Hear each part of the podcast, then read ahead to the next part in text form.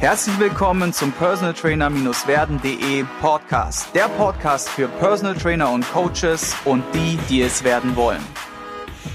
Wenn ich an meinen nächsten Interviewgast denke, dann denke ich an eine ja sehr spezielle, witzige Reise, die wir unter anderem gemeinsam durchlebt haben, nämlich, glaube ich, knapp vier Wochen Myanmar waren das, zusammen mit äh, einem, einigen Kollegen auch noch, also einigen Trainerkollegen.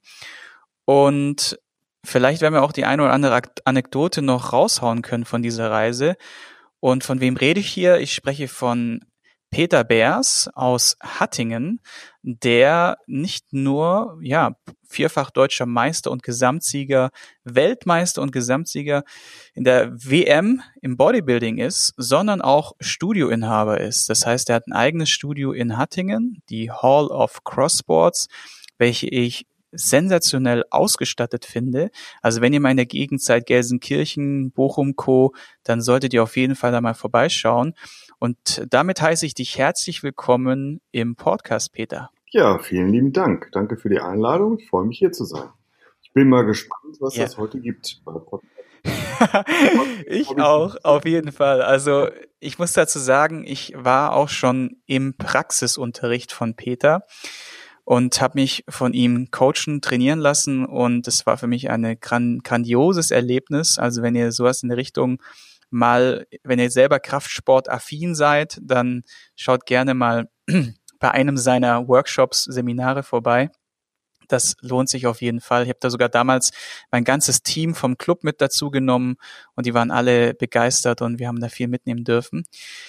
Wir haben zwei tolle Folgen für euch mitgebracht, nämlich einmal die Geschichte so ein bisschen auch vom Kraftsportler, also ambitionierten Sportler zum Studioinhaber. Wie hat das Peter geschafft und wie, welche Schritte musste er dafür gehen, an, de, an welchen ihr euch inspirieren könnt? Und wir versuchen in dem Kontext natürlich auch so viele wie mögliche Praxisbeispiele und Tipps für die Umsetzung rauszuhauen.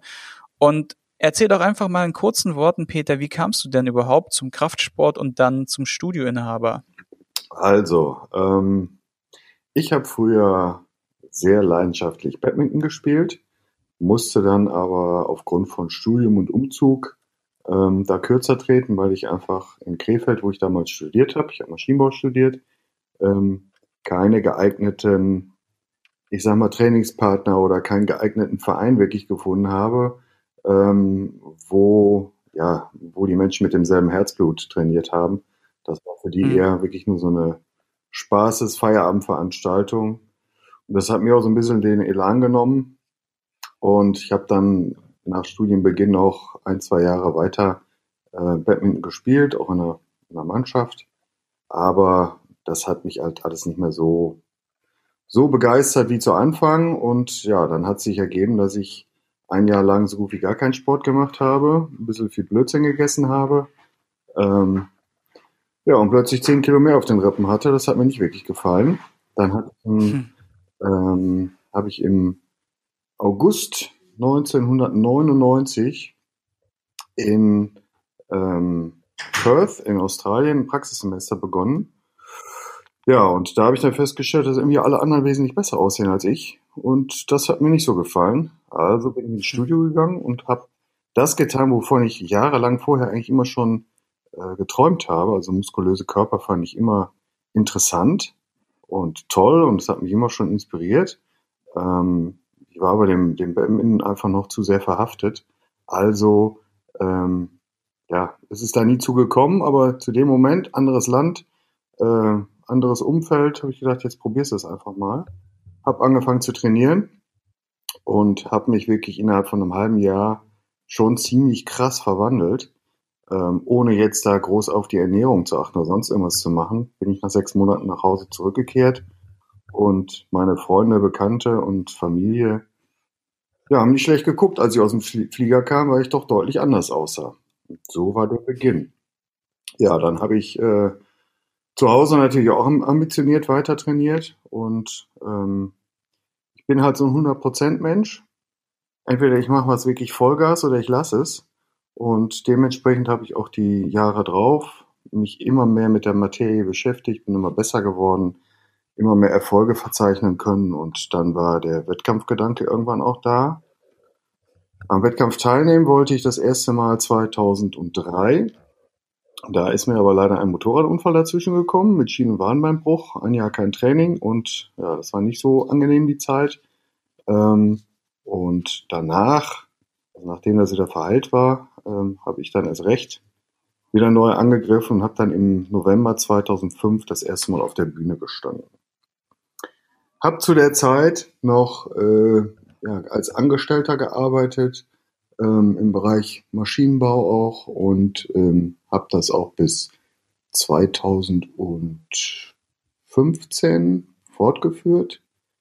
Habe aber im Laufe der Zeit immer mehr gemerkt, ähm, dass ich jetzt nicht so die Lust habe, mein ganzes Leben lang, ähm, ich sage es jetzt mal ganz knallhart, für Arschlöcher zu arbeiten und anderen ihr Geld zu verdienen und ähm, Dinge zu tun, von denen ich selber nicht überzeugt bin oder auch ähm, ethisch Dinge zu tun oder ähm, sich Mitarbeitern gegenüber in einer gewissen Art und Weise verhalten zu müssen, die für mich nicht in Ordnung ist. So habe ich mir ein zweites Standbein nebenbei aufgebaut. Habe damals in Bochum schon ein kleines Studio gehabt. Ähm, das war eigentlich mehr ein Wohnzimmer, ein zweites Wohnzimmer für mich mit äh, ja ganz viel Eisen drin. Das waren knappe 100 Quadratmeter und habe da halt angefangen, Personal Training zu geben, Leute auf Wettkämpfe vorzubereiten und so weiter. Und das lief halt alles. Mhm, kurze Zwischenfrage. Ja? Sag mal, äh, dieses Video von Bochum, gibt es das noch ja, bei YouTube oder ist das nicht mehr online? Doch, das ist noch online. Ja, das werde ich mal unten rein verlinken, weil ich habe mir das damals angeschaut und ich musste so schmunzeln. Du hast es so geil gemacht und an so einem Studiorundgang könnt ihr euch echt mal äh, ja inspirieren lassen, wie wie viel Herzblut und Liebe zum Detail und so weiter man in so ein kleines zweites Wohnzimmer, wie Peter das es gerade beschrieben hat, reinstecken kann. Und das war so, ey, hallo, äh, komm doch mal mit hier. Und dann ging es auch schon los. Und dachte ich mir so, wie geil ist das denn? Ich erinnere mich noch so, so gut daran und äh, ich werde es unten verlinken. Schaut euch das auf jeden Fall mal an. Das ist großartig. Okay, mach weiter. Das ist echt. Äh, ja, das, das Interessante ist, äh, ich, ich hatte ja sogar mal richtig hohen Besuch. Äh, Kevin LeBron war mal, weiß ich, also der eine oder andere mag ihn kennen, ähm, einer der besten Profi-Bodybuilder, die es je gegeben hat. Der war auf seiner Deutschland-Tour quasi tatsächlich mal bei mir im Studio zu Besuch. Und er hat sich dann umgeschaut. Und da gibt es übrigens auch ein Video zu bei YouTube, auch auf meinem Kanal. Ähm, er hat sich dann bei mir umgeschaut und äh, sagte dann irgendwann, also er war ja schon in Studios auf der ganzen Welt, aber sowas wie hier hätte er noch nie gesehen. Fand ich auch sehr lustig. Aber der, der fühlte sich aussichtlich wohl ähm, war halt wirklich mal was ganz Außergewöhnliches. War eine, ähm, ein altes Ladenlokal und das habe ich quasi umfunktioniert, umgebaut. Ähm, vielleicht nicht die beste Räumlichkeit, um so ein Studio da reinzubauen, aber hey, es hat funktioniert und wir hatten, hatten jahrelang unseren Spaß. Ja, zurück mhm. zum, zum ähm, ja, wo ich abgeschweift war. Ähm, also, wie gesagt. Zum Aufbau vom eigenen Studio jetzt, ne? Genau, genau ja. Ähm, Maschinenbau beendet. Genau. So, da waren wir, glaube ich. Ne? Ähm, dass mir das einfach viel mehr Spaß macht. Ja, dass ich einfach viel mehr Spaß daran habe, meine Leidenschaft zu leben und Wettkampf-Bodybuilding und körperliche Veränderung, Muskelaufbau, das war einfach mein Thema, mein Ding, ähm, meine Passion. Und dementsprechend habe ich dann beschlossen, mit 37 Jahren mein Leben nochmal komplett auf links zu drehen und nochmal wirklich neu zu starten. Habe ähm, meinen Beruf, also meinen Job an den Nagel gehangen und habe dann angefangen, ähm, ja, mich wirklich auf das Thema Personal Training, Coaching, Wettkampfvorbereitung zu spezialisieren. Ja, dann kam ähm, im Jahr 2015 war das ebenfalls, kam noch meine jetzige Ehefrau in mein Leben.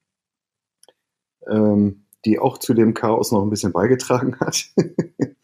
sie hat nämlich, ähm, sie hatte den Plan, in Hattingen ein Studio zu eröffnen. Trainiert auch schon sehr, sehr, sehr lange.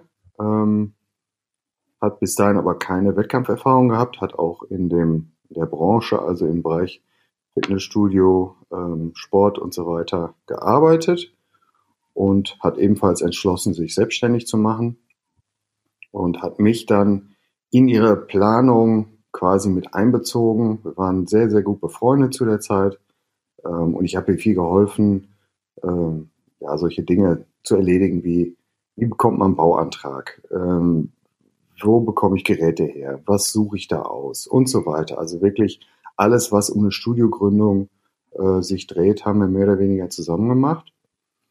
Ähm, ja, und dann war es eines Tages soweit. Das Studio hat im November 2016, also zum ersten Mal die Türen geöffnet. Und wenige Tage später waren wir dann auch ein Paar. Ich habe mich daraufhin hm. von meiner Ex-Frau scheiden lassen, äh, bin umgezogen. Also das waren wirklich zwei sehr intensive Jahre, in denen ich mein Leben nochmal komplett umgekrempelt habe. Hm. Und jetzt betreiben wir seit November 2016 die Hall of Crossboards zusammen. Mein altes Studio in Bochum habe ich dann im Mai 2018 geschlossen, um das Studio in Hattingen zu komplettieren. Also wir haben quasi die Ausrüstung rübergeholt, ähm, die Ausstattung, die Geräte und so weiter und haben aus zwei guten Studios ein sehr, sehr gutes Studio gemacht. Mhm, sehr cool. Und wenn du jetzt, wenn, es hören ja auch der eine oder andere Mensch zu, der jetzt über eine Gründung nachdenkt oder der vielleicht auch schon Personal Trainer ist und sagt, boah, so ein eigenes Mikrostudio für Personal Training oder überhaupt vielleicht auch ein Gym, das wäre der Traum, das wäre mein Ding. Wie bist du da vorgegangen, wenn du das jetzt so eine Schritt-für-Schritt-Anleitung definieren müsstest? Also, ähm, da müssen wir eigentlich mal, müssen wir eigentlich auf mein erstes Studio zurückgehen, weil das war ja quasi so der erste Schritt. Ähm, da war es so, dass der Grundgedanke für mich war, wie würdest du am liebsten trainieren? Was brauchst du, um vernünftig trainieren zu können? Nach dieser Maxime ähm, bin ich vorgegangen und habe mir größtenteils bei eBay Kleinanzeigen, aber auch bei einigen ähm, Gerätehändlern für mich die Sachen rausgepickt, die ich haben wollte. Also ich hatte da von Anfang an sehr, sehr, sehr klare Vorstellungen ähm, für mich war nicht wichtig, dass es ultra neu und chromglänzend ähm, ist, was jetzt die Ausstattung betrifft, sondern für mich ging es wirklich nur pur um Funktionalität. Also das Ganze muss mechanisch ähm, für mich wirklich höchsten Ansprüchen genügen, muss funktionieren, muss aber nicht unbedingt super toll aussehen. Mhm. Das würde ich. Also gilt es jetzt sozusagen erstmal die Idee, oder beziehungsweise Statement, was du jetzt gibst, ist ja zu sagen, hey, wenn, wenn du jetzt wirklich ein gutes Training für dich selber machen würdest, was wäre dein Anspruch? Und dann das auch so ein bisschen in, den, in die Balance zu bringen mit dem, was der Markt vielleicht auch braucht oder was der Markt vielleicht auch ähm, oder deine Zielgruppe viel mehr verlangen würde ne, oder erwarten würde. Genau, also ich sehe also ich sehe das Ganze so, ähm, ich, man ist immer nur gut in dem, was man auch selber lebt oder vorlebt. Hm. Wenn ich jetzt als äh, Bodybuilder mit meinen 116 Kilo anfangen würde, äh, den Menschen irgendwelche, weiß ich, Zumba-Training, Kurse? Ja, irgendwelche Kurse oder Zumba-Training verkaufen zu wollen, ne, das wäre jetzt nicht wirklich glaubwürdig. Das heißt, man muss da auch erstmal seine, er muss sich selber erstmal finden, muss selber erstmal wissen, wer bin ich, was mache ich, was macht mir Spaß, was äh, lebe ich selber und was kann ich dementsprechend auch an andere weitergeben. Nur wenn ich das für mich ganz klar definiert habe, ähm, dann muss ich gucken, wird das am Markt auch angenommen. Wo ich persönlich nichts von halte, ist irgendwelchen, ähm, ja, irgendwelchen marktspezifischen Anforderungen, die jetzt gerade angesagt sind, irgendwo hinterher zu laufen, weil man verkauft so ein bisschen sich selber. Ähm, und das führt, glaube ich, auch nie wirklich zum Erfolg, weil wenn man immer nur für die Kohle arbeitet und nicht dafür seine Passion zu leben und mit anderen zu teilen, weil das ist eigentlich das Schöne an unserem, unserem Job, man teilt sein Wissen, seine Passion mit anderen und dadurch wird es für beide Seiten wertvoller. Mhm. Ähm, also da muss man erstmal sich selber finden und dann wirklich aus dem eigenen Blickwinkel betrachtet, was man wirklich machen möchte und was man vermitteln möchte, das optimale Equipment raussuchen. Mhm. Das war so der erste Step. Und ähm, ja, der zweite Step, vielleicht jetzt ein bisschen unorthodox, war für mich eine Räumlichkeit zu finden. Ähm, weil für mich stand fest, ich brauche erstmal das, ich brauche erstmal die Gewissheit, dass ich zu dem Kurs, weil es ist ja auch alles eine finanzielle Frage, den ich, den ich ausgeben kann, dass ich da auch das entsprechende Equipment bekomme. Und wenn ich das zusammen habe und weiß, okay, das bekomme ich für den Preis zusammen, dann, dann kümmere ich mich darum, ähm, geeignete Räumlichkeiten zu finden. Und so habe ich das damals aufgezogen. Und was würdest du sagen, wenn man jetzt eine geeignete Räumlichkeit sucht, auf was sollte man achten? Oder gab es da irgendwie Tipps oder Vorgaben, an die du dich gehalten hast? Oder hast du einfach nur auch wieder so ein bisschen selbst nach eigenem äh, Bemessen entschieden? Oder wie bist du da vorgegangen? Och, das, äh, also anfangs war es für mich ja vor allen Dingen gedacht für, für mein eigenes Training und vielleicht noch ein paar Leute, äh, ja, Personal Training zu geben oder das war halt für anfangs für nebenbei gedacht. Das heißt, da habe ich jetzt nicht die riesen Anforderungen gehabt und ähm, habe mir da nicht die riesen Gedanken gemacht. Ähm, Bezogen auf eure neue Location jetzt vielleicht? Ja, also da war uns von Anfang an klar, was die neue Location betrifft. Wir wollten halt kein klassisches Fitnessstudio sein, sondern wir wollten eine Halle. Und dementsprechend haben wir jetzt auch eine Halle und deswegen heißt das Hall of Cross Sports. Also ich finde diese mhm. amerikanisch angehauchten Gyms, die halt in solchen großen Hallen sind, ähm, von der Atmosphäre her unheimlich toll. Ähm, halt nicht so ein typisches Fitnessstudio, wo man dann halt auch nur eine Deckenhöhe von, weiß ich nicht, drei, vier Metern hat, sondern wirklich mit äh, viel Raum, auch viel Platz nach oben, alles offen, ein großer Raum, äh, nicht alles abgeteilt in verschiedene Räume, sondern wirklich eine große Halle, die gefüllt ist mit dem Besten vom Besten, was das mhm. betrifft. Mhm. Das ist aber auch da eine wieder Philosophiefrage, ne, wo man hin möchte, ja. was einem gefällt. Genau, genau. Genau, so, also so wollte ich es auch gerade zusammenfassen, dass du halt letztendlich auch dir die Frage stellen musst, wo kannst du dein Konzept, für was du stehst, am besten umsetzen und wie soll das aussehen? Und anhand von diesen Gegebenheiten entwickelt sich ja dann auch so ein Gefühl für die Location. Und auch da wieder den Tipp, den ich jetzt da raushöre, den ich gerne nochmal wiederhole, geh nicht, also geh da wirklich oder bleib dir selbst treu, laufe nicht irgendwelchen Trends nach, die jetzt gerade irgendwie jeder machen oder die gerade gehypt werden.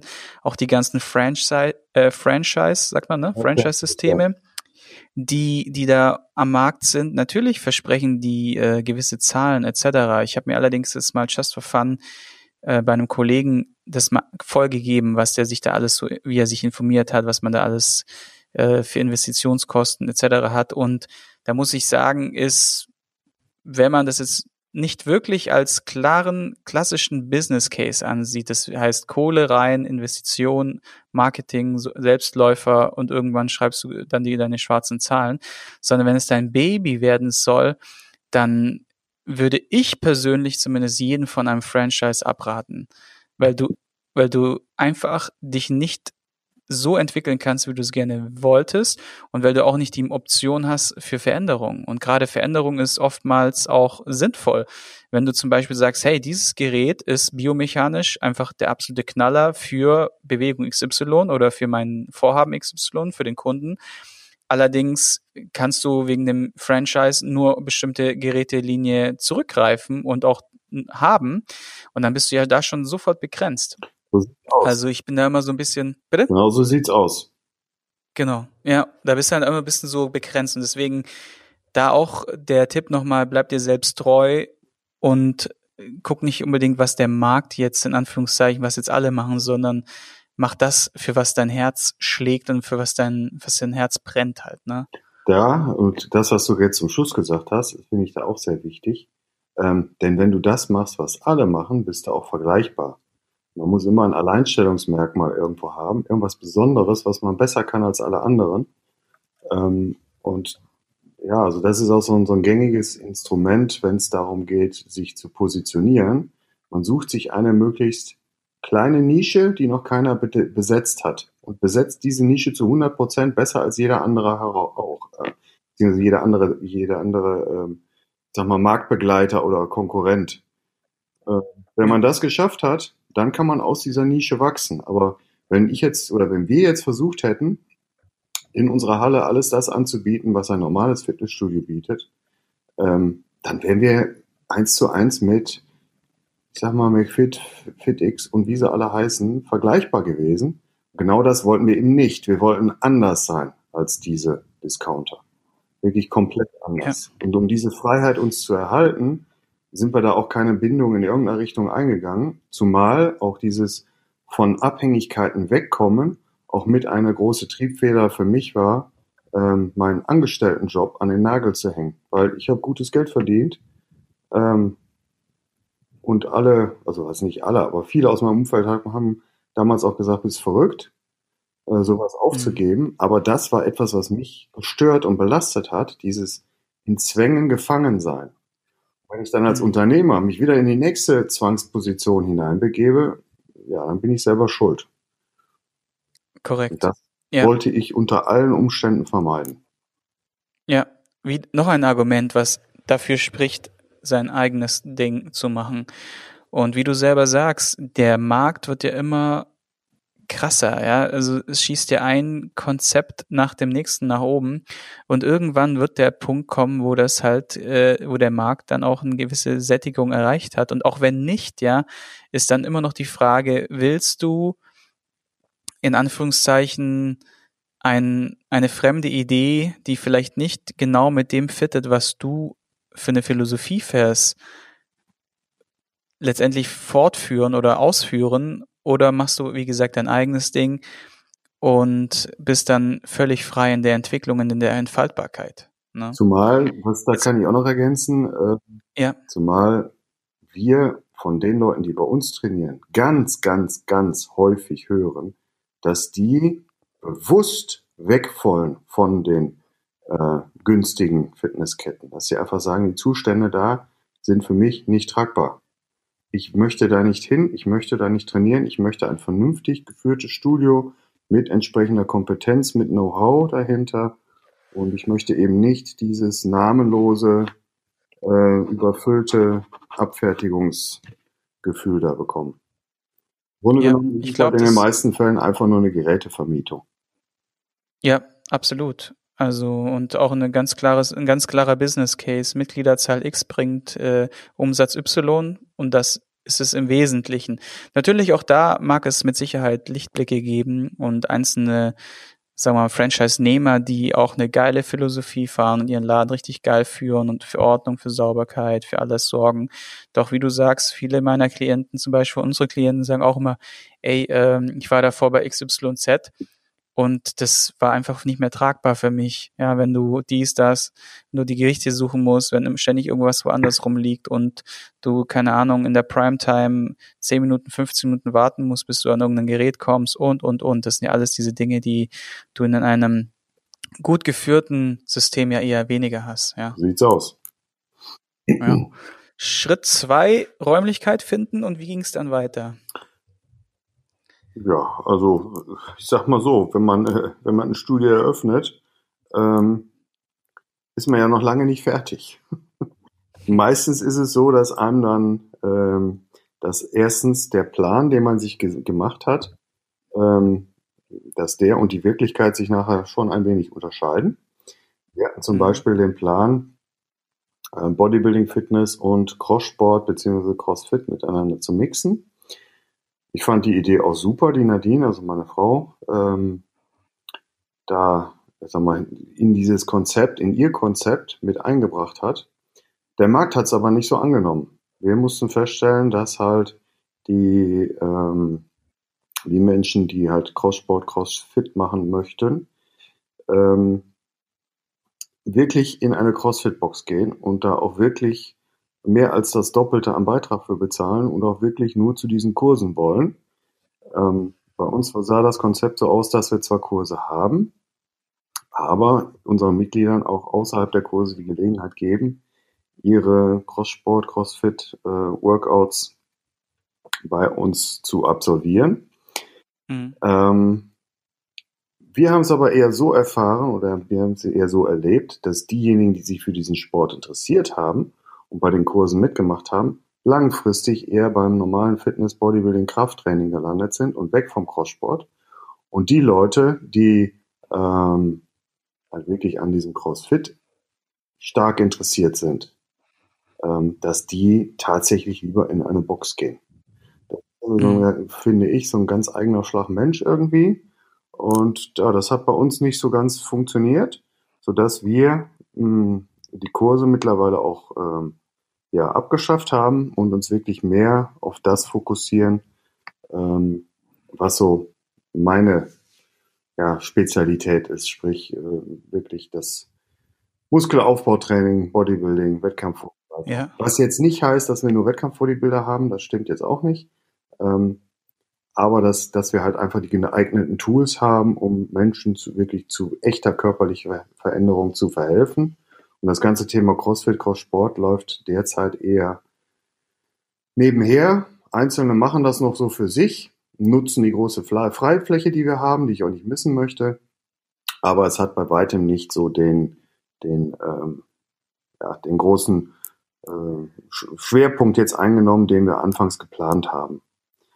Ja, also ich kann es auch so bestätigen, dass Dinge anders kommen, wie man denkt. Also wir haben auch zum Beispiel bei uns in Location eine Räumlichkeit gehabt für Regeneration, für Supplements, äh, für Nutrition Coaching und diese ganzen Sachen.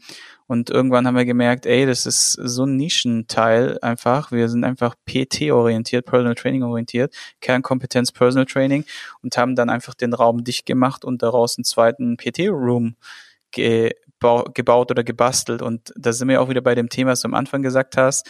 Finde eine Nische, wofür du brennst und, und besetze sie dann so komplett. Ne?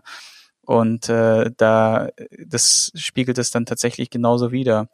Finde ich echt interessant, die Entwicklung, ja.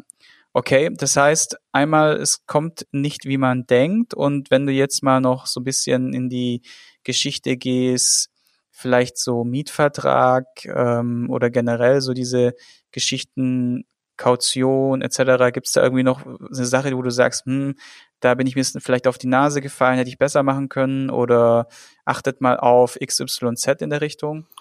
Da habe ich jetzt nichts äh, Spezielles, was mir da so sofort einfällt. Ich kann nur sagen, dass wir mit unserem Vermieter wirklich echt Glück gehabt haben, ähm, weil der uns im Prinzip gesagt hat, macht, was ihr wollt. Äh. Hauptsache die Halle steht noch und hm. könnt machen, was ihr wollt. Hauptsache ihr bekommt euer Geschäft gut ans Laufen. Ähm, das hm. fand ich sehr cool. Er hat das auch zu einem sehr, also wir haben einen sehr fairen Mietpreis, über den ich wirklich froh bin. Ähm, jetzt am Wochenende habe ich erst wieder gehört, dass ein ähm, alteingesessenes Bodybuilding-Studio in Gießen, das Clocks, ähm, für immer seine Pforten schließen muss, nach, glaube 42 oder 43 Jahren, die, sie, wow. die, sie, äh, die es das Clocks jetzt gegeben hat, weil der Vermieter von jetzt auf gleich 2000 Euro mehr Miete haben möchte ähm, und die das finanziert ja. bekommen. Ähm, da muss man, glaube ich, auch einfach so ein bisschen Glück haben.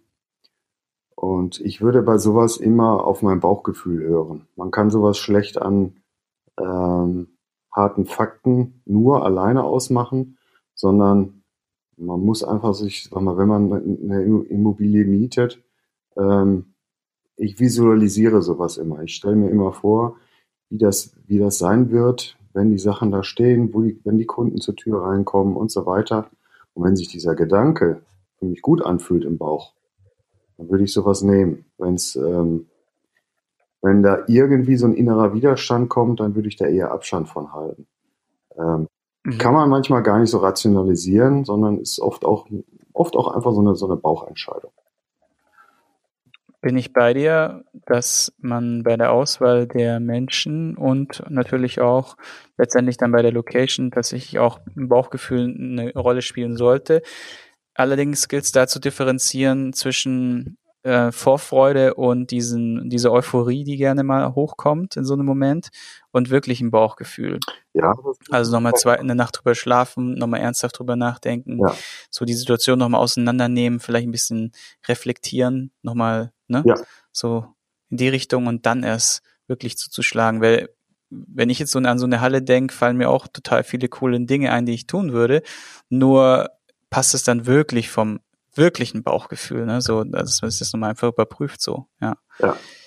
Gibt es noch einen weiteren Tipp, den du für die Umsetzung hast, wenn wir jetzt zum Thema Äh, ja, ähm. also auch da, ich würde immer wieder versuchen, ähm, mir wirklich absolute Alleinstellungsmerkmale zu erarbeiten. Wir haben zum Beispiel einen Außenbereich, der eingezäunt ist, wo man quasi von innen aus dem Studio heraus, also nicht von außen, sondern von innen aus dem Studio raus über ein großes äh, Hallentor in den Außenbereich treten kann. Ähm, und das ist ein absoluter Magnet, weil so einen solchen Außenbereich hat bei uns hier 30, 40 Kilometer Umkreis niemand. Und das sind auch immer, das ist immer ein Grund, warum Menschen, die bei uns vorbeikommen, was am Wochenende, vor allen Dingen am Wochenende sehr viele sind, weil das eine sehr beliebte Fahrrad- und äh, Spaziergehstrecke ist. Es geht ja zur Ruhe. Ähm, was die Leute dazu veranlasst, stehen zu bleiben und mal einen Blick mehr zu verschwenden.